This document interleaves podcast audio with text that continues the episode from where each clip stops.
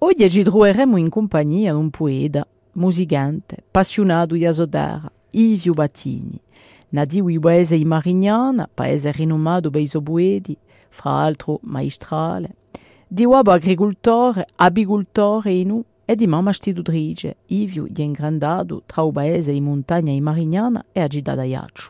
Allora mamma era nativa di Morosaia, dice Ivio.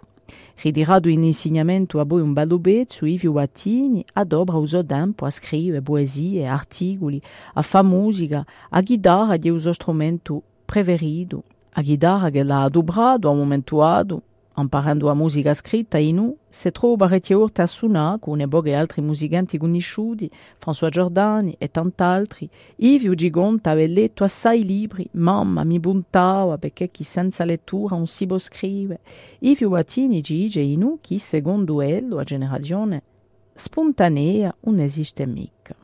Ci troviamo donne umane non tai bassi di Ivio Battini.